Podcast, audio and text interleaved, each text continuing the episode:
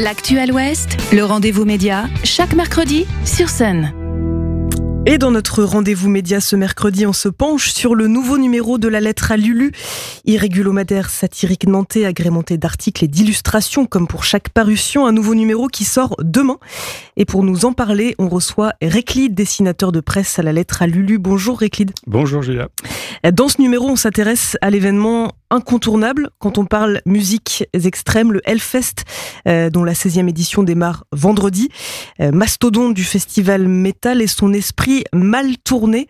En titre euh, de la une de ce nouveau numéro et son dessin signé de votre plume, Réclide, en compagnie du charmant groupe Testosterror. Qu'est-ce qu'on y retrouve sur cette illustration de une Eh bien, on trouve un groupe qui s'appelle effectivement Testosterror. qui, à la place de leurs instruments, ont des substituts qu'on dirait à peu près phalliques quand même, et, euh, et le chanteur braille, c'est le Hellfest du slip.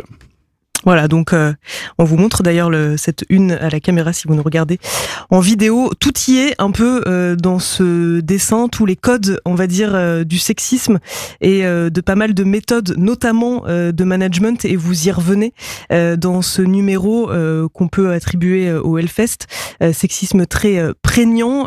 vous êtes revenu d'abord sur cette condamnation du festival par les prud'hommes. C'était il y a quelques semaines après la plainte d'une ancienne stagiaire. Une ancienne stagiaire qui a été donc qui a, qui, a, qui a, gagné contre l'organisation du Hellfest au Prud'homme euh, pour harcèlement moral. Mmh. Je précise, puisque c'est euh, sur ces sujets-là. Euh, et, euh, et, voilà, donc on est on est en fait dans un, un dossier qui décrit un petit peu le cette alors, culture du viol euh, au sens finalement qu'il n'y a rien qui est fait pour lutter contre ça. Et, et les pauvres euh, initiatives qui sont faites pour lutter contre ça sont dérisoires.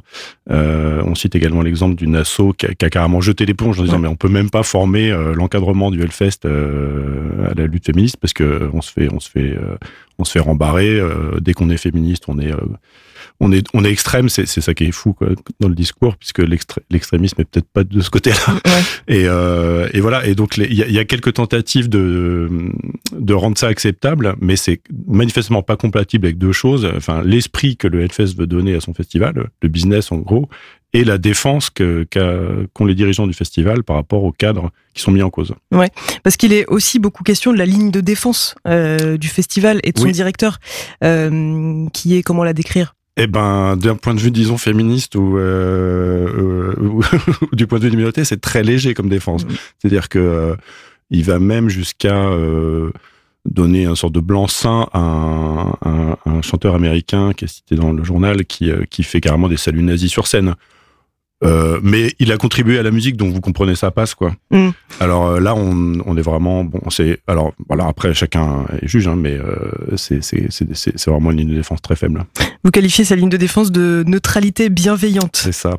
il me semble. C'est donc c'est pas très radical pour un pour un pour un festival de métal. euh, C'est bizarrement très très consensuel, alors qu'on attendrait peut-être un peu de radicalité.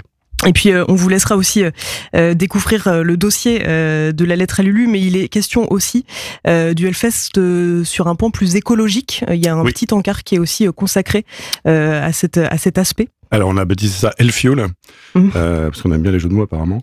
Et le, oui, bah c'est tout, c'est toute la problématique pour un festival de cette ampleur de, là encore de donner des, de donner des gages, euh, disons au respect de l'environnement pour être vraiment dans la dans la litote.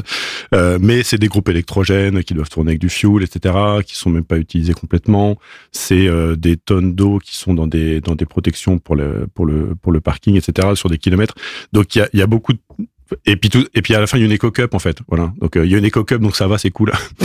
euh, donc là encore il s'agit d'assumer en fait. C'est pas tellement euh, voilà tout le monde sait ce que c'est qu'un festival euh, mais mais ils vont plutôt communiquer sur les, le fait que l'an dernier pendant la canicule ils avaient des brumisateurs. Voilà mais le vrai engagement il est pas là. Donc c'est un petit peu le point commun entre entre ces trois aspects le, le sexisme l'écologie et, et, la disons la, la bienveillance avec une certaine forme d'extrémisme qui, qui, qui, pose question quand même pour l'encadrement du festival. Quoi. Mmh. C'est euh, tout ça, est, tout ça a l'air un peu facile hein, et, euh, et, pas très engagé. La grosse machine grippée, mais pas tant que ça, euh, du Hellfest, on va dire. C'est ça, oui, c'est pas trop grippé, hein, je crois pas. pas. Du tout Parce que les places montent.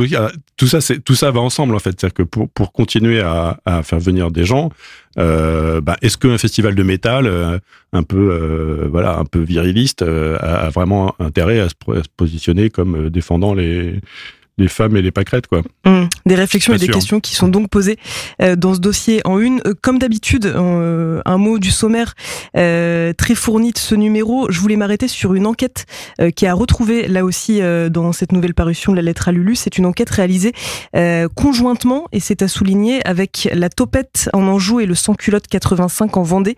Alors là, on s'intéresse à l'énéagramme qu'on peut qualifier de méthode ésotérique, voilà, on va dire, le moins, pour le moins ésotérique à peu près à classer l'individu humain en catégories euh, apparentées, alors pour ses défenseurs, à du coaching euh, ou en tout cas un outil de développement euh, personnel. Euh, vous, vous vous êtes penché sur les dérives justement liées à cet outil, notamment utilisé pour des formations professionnelles en Vendée. Oui, alors tout à fait, bah, notamment chez Fleury Michon ou chez euh, Mousset. le, le, le en fait, le principe de cet énéagramme, c'est une, une, sorte de figure géométrique comme il y en a beaucoup, hein, mais euh, qui classe les gens en fonction de caractères présupposés. Donc là, c'est pire que l'horoscope, parce qu'il y a moins de 12 signes, donc le caractère humain se résume à encore mmh. moins que 12 signes.